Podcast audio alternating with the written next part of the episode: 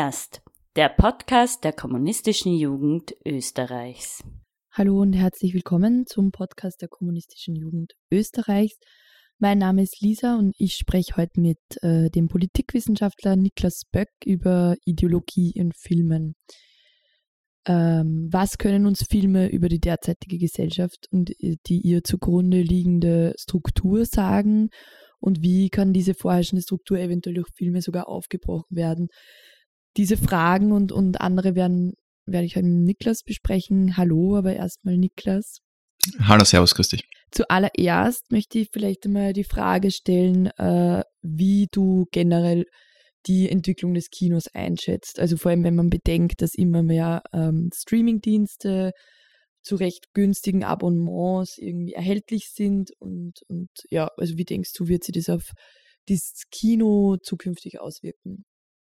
Naja, die Frage ist generell ja eigentlich eine spannende gewesen schon vor Corona und durch die Pandemie und dadurch, dass dann keine ähm, Filmproduktionen zumindest eine gewisse Zeit lang ähm, stattgefunden haben und auch dann keine Kinos geöffnet hatten und keine Filme in die Kinos gekommen sind, äh, nochmal interessanter geworden, das Ganze. Ähm, ich glaube, grundsätzlich ist Streaming und äh, dieser On-Demand-Film- und Serienmarkt sozusagen, eh wie du schon angesprochen hast, durch Abonnements, also quasi dieses ähm, so viel ich möchte und äh, wann immer ich will, ja nichts Schlechtes. Da braucht man sich jetzt nicht künstlich dagegen zu stellen. Man muss sich dann halt die Frage stellen, was macht das mit Film an sich? Und da äh, ist die Frage ja insofern spannend, dass man sich halt anschaut, wie ändert sich das Konsumverhalten der Menschen. Also jetzt mal ganz unabhängig davon, was produziert wird, ähm, stellt sich da ja auch die Frage, wie das, was produziert wird, dann auch konsumiert wird, um jetzt mal in diesem Markt, ähm, in der marktgerechten Sprache zu bleiben. Und es ist ja so, dass beispielsweise ähm, Netflix dann irgendwelche Bestlisten ähm, und, und, und Hitlisten sozusagen auf Film gesehen ähm, veröffentlicht und was dann halt eben gerade in dem Monat äh, im Trend ist.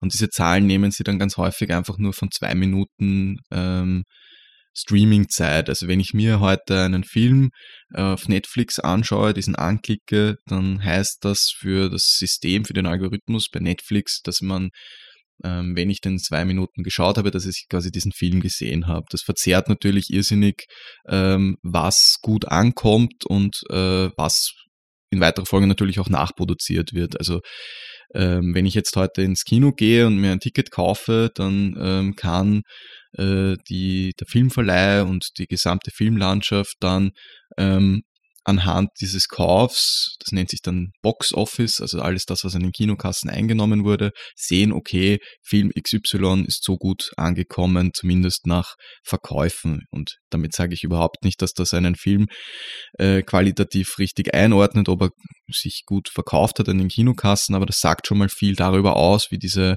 marktgerechte Produktion ähm, abläuft. Also wenn ich ähm, mir anschaue, wie viele gleichartige Serien in einem Quartal auf Streaming-Anbietern wie Netflix, Amazon Prime oder äh, Disney, naja gut, Disney Plus vielleicht ganz so gutes Beispiel für so generische Serien, aber ähm, etliche andere Anbieter noch, wie viele da äh, vom gleichen Schlag sozusagen herauskommen, ähm, das ist quantitativ eigentlich gar nicht mehr greifbar. Also man ist mittlerweile in einer Situation, wo ähm, ein, dermaßige, ein, ein dermaßen starkes Überangebot an Entertainment eigentlich vorhanden ist, ähm, dass die genaue Auswahl von dem, was ich mir anschauen will, ja eigentlich sowieso nur mehr durch einen Algorithmus passiert. Und das hat für kulturelle, also in einer Medienlandschaft, äh, äh, in einer Medienlandschaft schon Auswirkungen auch darauf, ähm, was vermittelt werden soll. Also da geht es dann einfach nur mehr darum, ähm, welche Schlagwörter habe ich beim letzten Mal in dem Film gehabt und welche habe ich jetzt noch dabei. Ähm, da braucht es gar nicht mehr die Werbung im Kino, da braucht es nicht mehr die ähm, Mund-zu-Mund-Propaganda so stark, da ist einfach nur meine Startseite und ein Reel an Trailern, das mir vorgeschlagen wird, ausschlaggebend und das ist diese Schnelllebigkeit, die schon nochmal ganz, ganz viel am Kinomarkt, ohne das jetzt noch inhaltlich einordnen zu wollen an dieser Stelle, die da ganz viel was sich, sich ganz stark dadurch auch geändert hat, auf jeden Fall, ja. Merkt man das auch in den Besucherinnenzahlen vom Kino? Ja, also ich meine, es, ich möchte nicht ganz so negativ diesem Abgesang äh, einstimmen, dass das Kino stirbt, weil das tut's nicht so, wie man sich das jetzt immer vorstellt, dass keiner mehr ins Kino geht, dass äh, ähm, jetzt quasi Netflix die Leinwand besiegt hat. Ähm, aber das zeigt sich natürlich. Also das Kino ähm, ist in den letzten 10, 20 Jahren immer eigentlich in, ja, auf jeden Fall im Westen, soweit ich darüber informiert bin, ähm, zurückgegangen, was die Besucherinnenzahlen angeht. Also das sieht man schon. Mhm. Ja, wir sind auch äh, halt hier, um ein bisschen über Ideologie in Filmen zu sprechen und auch über ähm, das, wie die Klassenfrage in Filmen ähm, beantwortet wird, beziehungsweise wie man, die, wie man das äh, analysieren kann. Ähm, was würdest du sagen, sind deiner Meinung nach in Filmen, die in den letzten Jahren erschienen sind, die man als Kommunist oder Kommunistin unbedingt gesehen haben muss oder die halt wirklich auch eine äh, progressive, klassenkämpferische Perspektive ins Kino bringen? Also, das ist eigentlich ähm, grundsätzlich mit einem Ja soweit zu beantworten. Also ja, es, es gibt sehr politische Filme.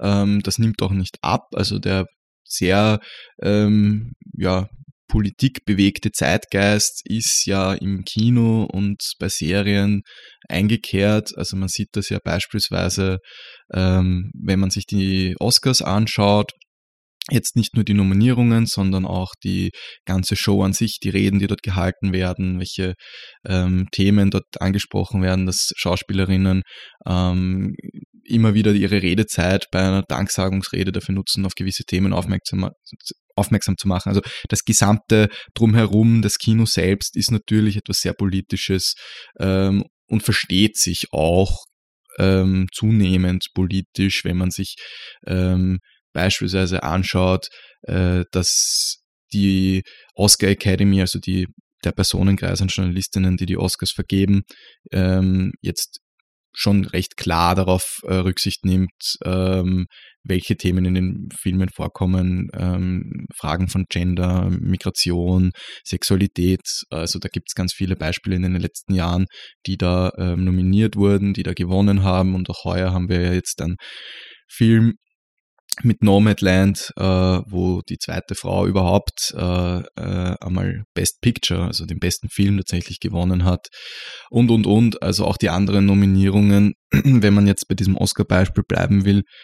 Also dass grundsätzlich politische Themen, historisch-politische Themen, Fragen ähm, äh, der People of Color ähm, ähm, also diese Anliegen im, im, Kino verarbeitet werden. Also es gab jetzt mehrere äh, Black Panther-Verfilmungen in der letzten Zeit. Äh, ähm, das hat alles Einfluss genommen, also Einfluss gehabt auf, auf, auf Kino, die ganze Black Lives Matter-Bewegung. Äh, das ist auf jeden Fall da. Es ist aber auch immer die Frage, wie wird ähm, die herrschende Systemkritik, äh, also die, das herrschende System einer Kritik unterzogen. Und da ist es leider so, dass das ganz oft äh, nicht so passiert.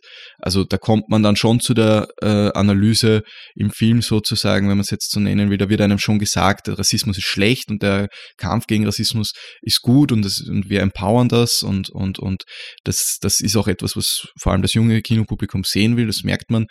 Ähm, aber was das Problem darin wo das Problem darin liegt, äh, das wird dann ganz oft nicht angesprochen. Es gibt aber einige Positivbeispiele, ähm, wie zum Beispiel Parasite, und das ist ja das, was immer wieder gesagt wurde, ähm, der ja dann zu Recht ganz viele Oscars abgeräumt hat, ähm, wo das herrschende System und die Ungerechtigkeit, sage ich jetzt einmal greifbar, ähm, schon als etwas präsentiert wird, das dem System und dieser Gesellschaftsordnung zugrunde liegt. Also dieser, dieser Klassenhass, der bei Parasite spürbar ist, ähm, ist auf jeden Fall etwas, das könnte wenn man das nicht so ähm, gut cineastisch erzählt äh, sehen würde, dann könnte man daraus auch in gewisser Weise eine ähm, sozialkritische Milieustudie äh, in einer wissenschaftlichen Arbeit machen, um es jetzt mal ein bisschen überspitzt zu formulieren. Äh, vielleicht ganz kurz für unsere äh, Zuhörer und Zuhörerinnen, die den Film Parasite nicht kennen, ähm, könntest du ganz kurz oberflächlich den Inhalt ähm, einmal wiedergeben?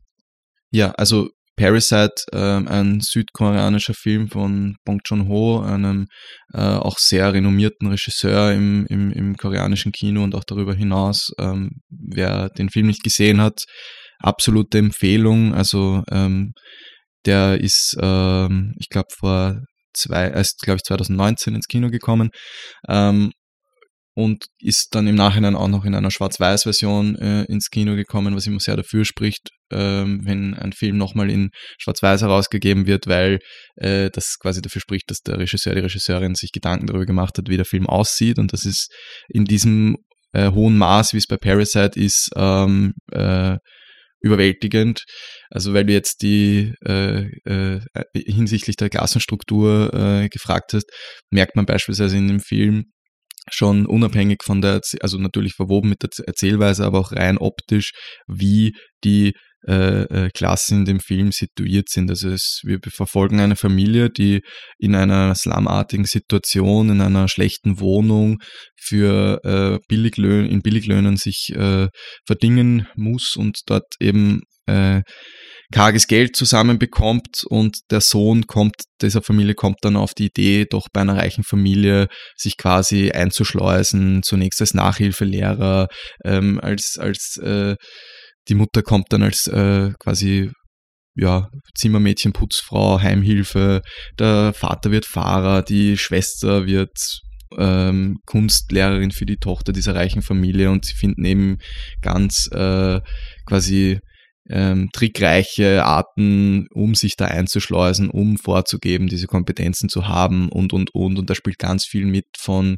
Gassenaufstieg, äh, wie er sonst nicht möglich wäre, also nur durch äh, eine gewisse List, dass man quasi in die Welt der Reichen und Schönen eindringen kann. Und da ist eben nochmal, um darauf zurückzukommen, merkbar oder sehbar in dem Film, wie halt eben wirklich diese Familie im Keller unten im Teil der Stadt wohnt, der äh, unter hygienisch schlechten Bedingungen steht. Und ähm, wenn man quasi diese Stiegen, diese Treppen in dem Film mit den ähm, mit den Protagonistinnen und Protagonisten hinaufgeht, dann sieht man, wie die eben oben ins Grüne dieser Villa, also mit einem Garten, ähm, in ein schönes Haus mit in einer Art gated Community, mit einer Sicherheits, mit einem Sicherheitstor, in das man nicht hineinkommt sonst.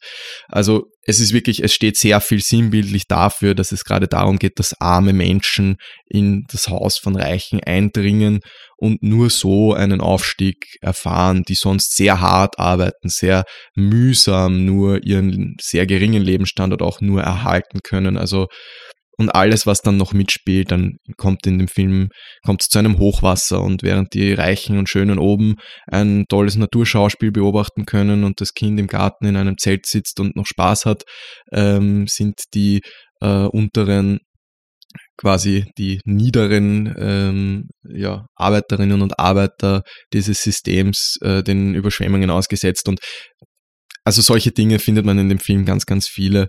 Ähm, Bong Joon-ho hat wirklich formidable Arbeit geleistet, wenn es darum geht, ähm, das Erzählerische auch szenisch, optisch darzustellen. Und das ist wirklich ein großartiger Film, der so leider sehr selten gemacht wird. Also mit dieser Konsequenz und dieser, dieser Kritik ähm, an den herrschenden Verhältnissen, am kapitalistischen System letztlich ähm, ist, ist leider in, der, in dieser Deutlichkeit selten zu sehen. Und da möchte ich auch ganz kurz empfehlen, ähm, die restlichen Filme von ähm, Bong Joon-ho sich anzuschauen, beispielsweise Snowpiercer, ein, ein Tipp in die Richtung, der auch eigentlich recht ähnlich ähm, Klassenstruktur, Klassenkampf, Klassenhass ähm, verarbeitet in einem Science-Fiction, postapokalyptischen Szenario. Ja, also voll spannend auch dieses äh, Beispiel von, von Parasite. Ähm, aber dennoch ist es auch wieder irgendwie ein Beispiel, das jetzt nicht aus den, also so aus der Ecke von Hollywood kommt, Ähm, jetzt meine Frage, also gibt es auch irgendwelche positiven Beispiele, würdest du sagen, die jetzt gesellschaftliche, gesellschaftspolitische Themen, wie Rassismus, ähm, äh, Frauenbefreiung, äh, die Klassenstruktur behandeln, ähm, die im Westen produziert sind, also wo auch eben das Thema systemkritisch behandelt wird. Also wie gesagt, also dass, dass grundsätzlich diese Themen äh, Einzug gefunden haben in Drehbücher und Filme und Serien, das haben wir ja eh schon besprochen. Also das ist ganz klar so. Also wir, wir haben jetzt äh, eine Oscar-Nominierung gesehen für oder Oscar-Nominierungen gesehen für äh, Trial of the Chicago Seven, ähm, wo es um Bürgerrechtsproteste, wo es um äh, äh, Black Panther-Protest und äh, juristische Willkür geht. Ähm, man hat immer wieder die Themen von äh, Geschlecht in, in, und, und Frauenunterdrückung in, in Filmen drinnen.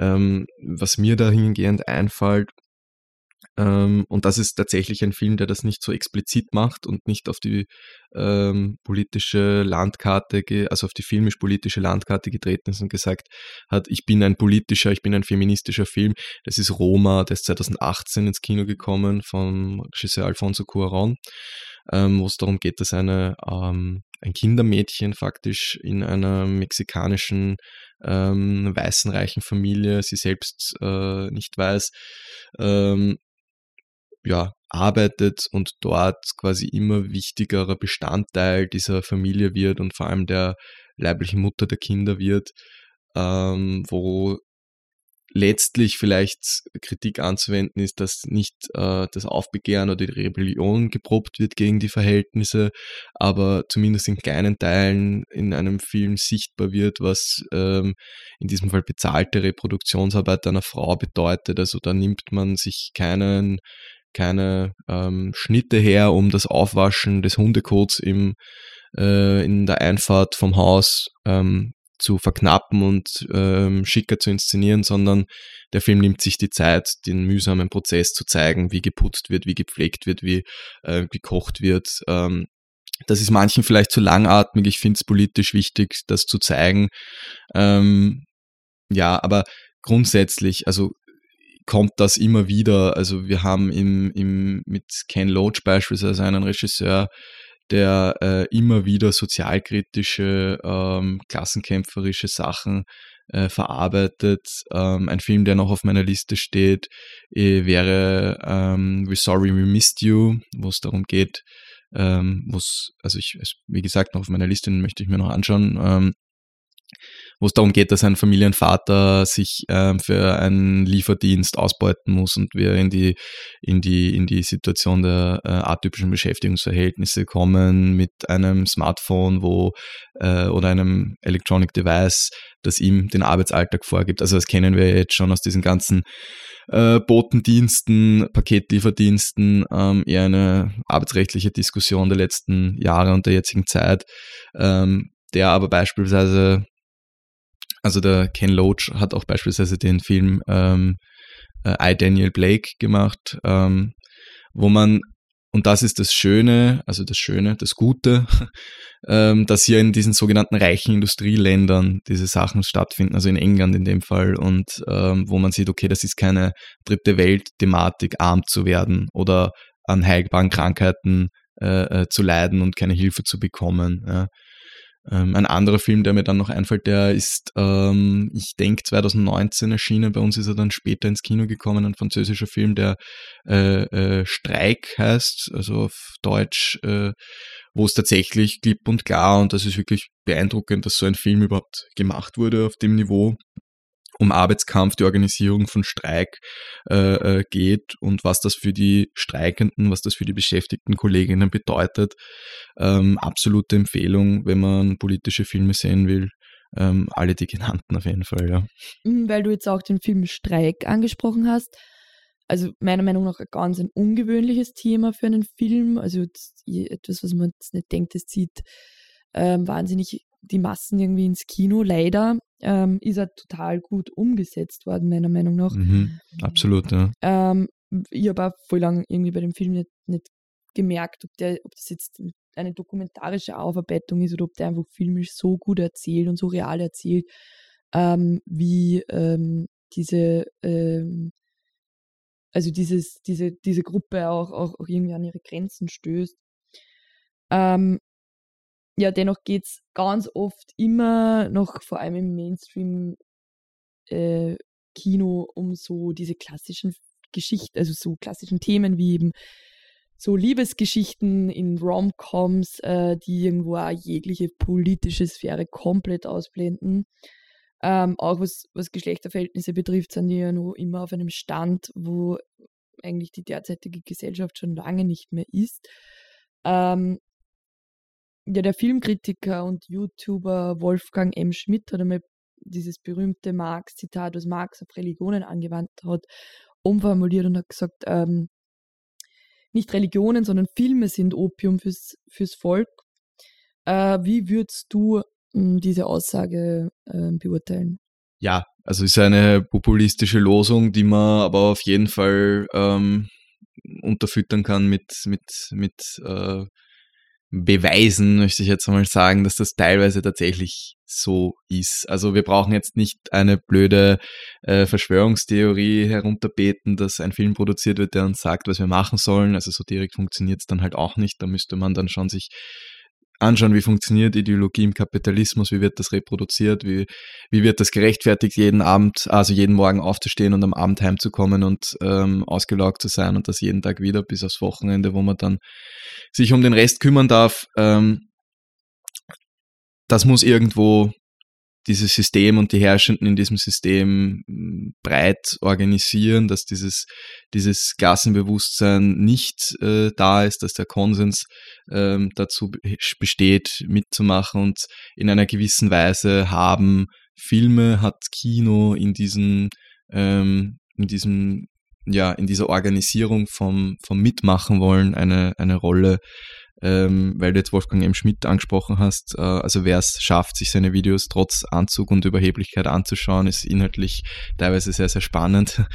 Ähm, der, würde, der würde etwa ähm, ein klassisches Beispiel dafür nennen und das wäre halt eben König der Löwen, wo es darum geht, dass also ich werde jetzt niemandem erzählen, worum es in König der Löwen geht, aber ich vielleicht nur, und das macht der Wolfgang im Schmidt auch recht plastisch, wo eben gezeigt wird, dass dem, ähm, dem, dem Kronprinzen Löwen sozusagen vom Vater Löwen erklärt wird, das ist unser Reich und da dürfen wir machen, was wir wollen. Und wenn der Sohn dann fragt, aber warum bringen wir die Antilopen um, warum, warum fressen wir die? Und dann sagt der König einfach, naja, das ist halt der Kreislauf des Lebens und erklärt ihm halt sozusagen ein halbfaschistisch-kapitalistisches System, wo es ums Fressen und Fressen werden, also ums Fressen und Gefressen werden geht. So. Ähm, das ist sehr, also es mag jetzt vielleicht plump wirken, da wird jetzt einer sagen, ja, aber geh, boah, Nick ist jetzt, also das ist ein Kinderfilm und der ist doch schön und ähm, ja, also natürlich äh, äh, handwerklich sehr, sehr gut gemacht und das macht sowas ja dann natürlich auch gefährlich in einer gewissen Weise, ähm, dass das schon dazu beiträgt, dass ein gewisses Herrschaftsdenken, eine, ein Obrigkeits, eine Obrigkeitshörigkeit auch reproduziert wird. Ähm, und da ist der Disney-Konzern ganz vorne mit dabei.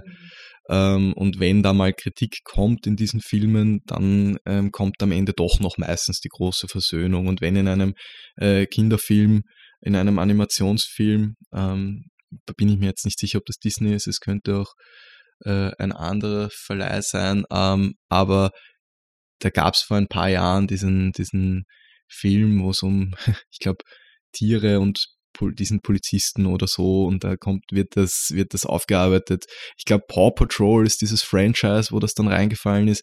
Ähm, und da geht es eben darum, dass Polizeikorruption, Polizei, äh, äh also Machtmissbrauch ganz grundsätzlich vorkommt und am Ende kommt halt raus, naja, aber das war ein schwarzes Schaf und die restlichen guten Hundepolizisten haben dieses, dieses Verbrechen quasi gelöst oder diesen, diesen, diesen Widerspruch aufgelöst. Da gibt's ganz viel.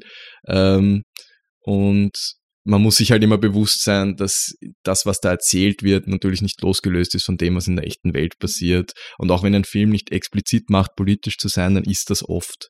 Also es fängt damit an, welche Tiere haben in einem Kinderfilm ein Gesicht und können sprechen und welche nicht. Und was machen diese Tiere, die sprechen und was machen die, die nicht sprechen. Oder ähm, wenn ich in einem Film äh, eine, eine Gruppe an Personen habe, um die sich dreht und äh, die Frauen beispielsweise in diesem Film sind nur dazu da, ähm, das Opfer zu sein und die, den Tatbestand zu liefern ähm, für einen Täter oder, oder nur in der Hilflosigkeit sich aufzuhalten und keine relevanten ähm, Beiträge zu, zur Storyline liefern oder ähm, nicht miteinander sprechen können, ohne dass ein Mann dabei ist oder es über einen Mann geht. Da gibt es diesen klassischen Bechteltest, den kann man sich mal anschauen.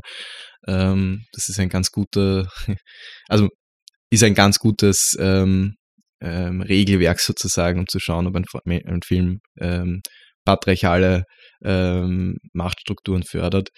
Aber das fällt einem, wenn man Kino nur ähm, zu Unterhaltungszwecken schaut, nicht bewusst auf oder selten bewusst auf. Also mit der reinen, mit der reinen, mit dem reinen Anschauen vom Film wird es nicht unbedingt auffallen, behaupte ich jetzt es braucht schon immer ein bisschen Beschäftigung damit. Also man braucht sich nicht gut auskennen, aber man muss sich einen Film schon bewusster anschauen, dass einem gewisse Dinge auffallen. Und das waren jetzt noch recht oberflächliche Sachen. Also da gibt es dann auch schon noch andere Dinge wie, wohin schwenkt die Kamera, wenn ein Charakter spricht oder wie zeige ich einen Menschen ähm, wenn ich ihn isoliert zeigen will, wenn ich ihn, wenn ich ihn in Gemeinschaft zei zeigen will, ähm, spricht er von oben herab. Das sind diese klassischen Sachen. Und das alles in Kombination ist schon auch politische Botschaft. Mhm. Jetzt haben wir ganz viel äh, über das geredet, dass Filme ganz oft den derzeitigen Zustand der Gesellschaft ähm, beschreiben und vermitteln. Ähm, wie denkst du, können Filme aber auch dazu beitragen, ein Klassenbewusstsein zu schärfen? Hm, also klarerweise aufzeigen, also Geschichten sollen ja etwas auch mit uns machen. Also wir sollen ja uns ähm, damit identifizieren können. Wir sollen unsere Rolle in dieser Geschichte finden. Also es ist ja egal, ob ich jetzt ein Buch lese, ein Comic oder einen Film schaue, das oder was auch immer. Also es, es wird immer, wenn die Geschichte mich anspricht, dann gibt es irgendeine Identifikationsebene, äh, wo ich mich damit äh, identifizieren kann, auch wenn es vielleicht gar nicht so ist. Also wir kennen es ja alle, dass wir uns irgendeinen Liebesfilm anschauen und gegen Ende des Films äh, mitfiebern obwohl wir überhaupt nicht in der Lebenssituation dieser Menschen sind, also ähm, und weit weg vielleicht sind von Herzschmerz oder Beziehung oder Trennung oder was auch immer. Ähm, und trotzdem schafft es dann irgendwie dieser Film uns emotional abzuholen. Und so ist das mit politischen Themen natürlich auch. Und ganz oft ist es ja bei ähm, politischen Filmen so, dass diese Ungerechtigkeiten im, im, im Fokus stehen. Also das wären jetzt alle Beispiele, die wir vorher besprochen haben. Wäre das zum Beispiel so und ein Film, den ich kurz angesprochen habe über den äh, übers äh, the, the, Trial of the Chicago Seven, ähm, wo man ja in diesem Gerichtssaal drinnen sitzt und sich denkt, das ist doch unfair, wie wird da mit einem Schwarzen umgegangen und das kann es auch nicht sein. Und ähm, ganz oft macht der Film das dann für mich in meinen Augen richtig, ähm, wenn ich aber nicht ein historisches Event brauche, um Rassismus äh, zu zeigen, sondern wenn das in der Gegenwart stattfindet. Das glaube ich, ist, glaube ich, ganz wichtig, dass wir ähm, das gegenwärtiges, fortschrittliches Kino, fortschrittlicher Film sich auch, nicht nur vielleicht, aber auch in der Gegenwart aufhält und hier die Probleme unserer Zeit ähm, darstellt und einen Zugang findet zu Arbeitskampf, Klassenkampf, ähm, antirassistischer ähm, Auflehnung gegen ähm, institutionelle Unterdrückung. Ähm, wenn man das in den Filmen dann oft sieht, gibt es eben, wie ich gerade vorher angesprochen habe, leider gegen Ende hin immer eine Art Versöhnung und ähm, oft ist es dann nicht so, ähm, dass, äh, dass diese Grund, dass der Grundwiderspruch in unserem kapitalistischen System un unangetastet bleibt. Also es ist immer sehr schön, wenn ein Film dann den nächsten Schritt noch macht. Ja. Ähm, und dahingehend äh, braucht es, glaube ich, noch öfter Filme, die sich das trauen. Ähm, und würde ich mich persönlich auch freuen, sowas öfters im Kino zu sehen. Ja. Mhm. Ja, ich denke, es ist ja ganz oft so, dass man den Zuseher oder die Zuseherin eben nicht mit einem unbehaglichen Gefühl entlassen will. Ähm, ja, also jetzt viel über das gegenwärtige Kino haben wir jetzt schon gesagt, ähm, weil es auch immer wieder ein wichtiges Thema in, in Filmen ist, ähm, Thema Zukunft und eben so ganz oft äh, Science Fiction ähm, so eine Sparte ist, die ganz, ganz viel Interesse ähm, anzieht. Ähm, was denkst du, können uns Filme ähm, über die Zukunft auch vielleicht mitgeben oder sagen? Hm, ja, eigentlich, also im, im, im in der, in der, in der Kritik von Science-Fiction-Szenarien, Science-Fiction-Filmen äh, wird oftmals, äh, oftmals konstatiert, dass eigentlich der, der Science-Fiction-Film mehr unsere Gegenwart beschreibt als die Zukunft. Ich halte das für größtenteils richtig, also für zutreffend, sagen wir mal so, ähm, dass wenn ich mir heute einen Science-Fiction-Film anschaue, ich ja eigentlich eher Probleme unserer heutigen Zeit bearbeitet sehe, ähm, und wenn überhaupt gesellschaftlich-politische Themen, also gesellschaftliche Problemfelder überhaupt in dem Film vorkommen, meistens. Mm, ja, also wenn man über Science Fiction redet, muss man in der heutigen Zeit vor allem über Christopher Nolan reden und über äh, Inception, ähm, glaube ich, weil er einfach sehr viel, äh, also Inception und äh, Interstellar, äh, weil da einfach ganz viel, ähm, ja, gemacht wurde, was dann später nochmal gemacht wurde und weil einfach auch sehr stark in der, im, im, im, in der Öffentlichkeit, im öffentlichen Gespräch stand. Also jetzt meine ich vor allem Interstellar, ähm, wo man auf jeden Fall sieht, na gut, es gibt eine Naturkatastrophe und die Menschen müssen irgendwas dagegen tun und die Antwort ist dann halt nicht, dass man irgendwelche ähm, ja, gesellschaftlichen, ökonomischen Prozesse findet, wie man den, den, diesen vernichtenden Klimawandel stoppen kann, sondern man fliegt einfach auf einen anderen Planeten. Also sehr komplex erzählt mit äh, schwarzen Löchern und äh, einigen anscheinend, ich kann es nicht überprüfen, falschen ähm, ähm, Behauptungen, wenn es um äh, Quantenphysik und ähnliches geht. Ähm, aber um das geht es mir gar nicht. Also die Kritik dahingehend war ja oft, dass das äh, falsch ist oder nicht so stimmt oder sonst irgendwas. Was mich eigentlich immer gestört hat bei dem Film, ähm, ist, dass man ähm, sich ein haarsträubendes Szenario ausdenkt, wo der Matthew McConaughey durch die Zeit reisen muss, in ein anderen, anderes Universum sozusagen, in eine andere Galaxie, um einen Planeten zu finden, wo die Menschen wieder leben können und mit wahrscheinlich noch den nächsten Planeten verpesten können. Aber dass man irgendwie, ähm, also die Menschen, also mhm. sagen wir, das, was die Menschen sich, wie die Menschen sich organisieren, diesen Planeten ähm, vernichten können. Aber das, worum es ja eigentlich geht, also gesellschaftliche Problemstellungen tatsächlich zu lösen und nicht einfach nur wegzulaufen, bleibt halt komplett ähm, ja, unbehandelt. Und das ist leider bei Nolan halt oft so, und ich weiß, das ist jetzt nicht Science Fiction, aber dass er ähm, einfach ein sehr konservativer Regisseur ist von dem, was er erzählt und wie er es erzählt. Also ich rede doch gar nicht über die Rolle der Frau, weil es ist teilweise fürchterlich in seinen Filmen, aber ähm, auch der, ähm, die ganze Perspektive, die er auf Recht und Gerechtigkeit wirft. Die, die Batman-Filme sind das beste Beispiel. Ich meine, das, die Vorlage ist so geartet, aber wie er es zeigt, ist es halt nochmal heftiger, wenn dann ähm, der Batman gemeinsam mit der Polizei, mit der, also Gothams Police ähm, auf die Verbrecherhorden zustürmt ähm, und quasi die Bösen beseitigt. Er als ähm, Milliardärserbe äh, quasi mit den, mit den Herrschenden wieder die Ordnung herstellt. Also da steckt schon viel von, von bürgerlicher Ordnung drinnen und so ist das oftmals bei seinen äh, Erzählungen in seinen Filmen. Zum Schluss noch die Frage, ähm, also was denkst du, braucht es in Zukunft für Filme, ähm, um diese, um das ein bisschen aufzubrechen und auch um, um eine hegemoniale Verschiebung zu begünstigen? Das Schöne am Film ist ja, dass ähm, ganz viele verschiedene Menschen äh, etwas schaffen, was dann am Ende ähm, hoffentlich ganz viele verschiedene Menschen sehen. Also das, ähm, da kommt es ja zustande, dass dann ganz unterschiedliche Leute ganz unterschiedliche Filme produzieren. Und das sieht man ja dann ähm, beispielsweise, wenn man sich die heurigen Oscars und die vom äh, letzten Jahr anschaut, dass äh, da ganz viele verschiedene Sachen ähm, ähm, produziert worden sind, ähm, die durchaus alle das Potenzial haben, Geschichten zu erzählen, die man sonst noch nicht gehört hat. Und ich glaube, wir brauchen Geschichten in Filmen, und im Kino auf der Leinwand, die wir so noch nicht äh, gehört haben. Und ich glaube, es braucht nicht immer den nächsten ähm, AAA äh, ja, Film, die nächste ähm, Riesenmörderproduktion mit äh, 16 Jahre Produktionszeit, ähm, damit damit es uns vom Hocker hauen kann, vom Hocker reißen kann. Ähm, ich glaube, es reicht schon, sich mal die Geschichten im Alltag anzuschauen und das, was wir im alltäglich erleben und daraus gute Stoffe zu machen.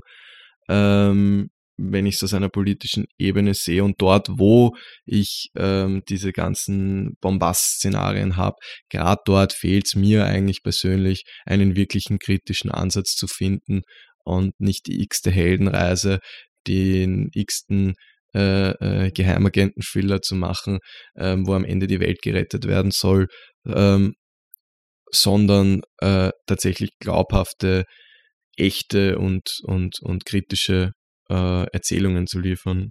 Und da gibt es irrsinnig viele Regisseurinnen und Regisseure, die da, das Zeug dazu haben, das schon in der Vergangenheit bewiesen haben. Und da, ähm, glaube ich, ist noch viel möglich. Ähm, Schade nur, dass man sich leider da auch immer einer Marktkonformität unterwerfen muss, dass ein Regisseur am Ende des Tages, am Ende einer Produktion nicht die Freiheit hat, den Film zu veröffentlichen, wie er das will, sondern wie, das, wie der Filmverleiher und wie das Produktionsstudio ihm das dann erlauben. Ähm, und ich könnte mir durchaus vorstellen, dass manche Geschichten im Kino aufwendiger, vielreich, vielfältiger und facettenreicher wären, wenn nicht im Hintergrund ein Disney-Konzern, ein, mhm. ein, ein Sony-Konzern stehen würden und sagen, nein, das darfst du aber nicht erzählen. Ähm, ich halte Christopher Nolan tatsächlich für einen konservativen äh, Langweiler, wenn es darum geht, wie er sich Gesellschaft vorstellt. Äh, viele andere sind es aber, glaube ich, nicht. Und ich glaube, ähm, um ein, um ein wirklich ähm, ähm, ja, ich sag's jetzt mal, revolutionäres Kino zu ermöglichen, bräuchten wir auch revolutionäre Verhältnisse. Ähm, und ja, und damit kann man es, glaube ich, gut zusammenfassen. Ein sehr schöner Schlusssatz. Ähm, ja, danke, Niklas, dass du da warst und mit mir gesprochen hast. Danke für die Einladung. Wir werden auf jeden Fall ähm, auch immer wieder auf unseren Social Media Kanälen über Filmtipps informieren. Also schaut auf Instagram, Facebook und Twitter vorbei. Ähm, Danke euch fürs Zuhören und bis zum nächsten Mal.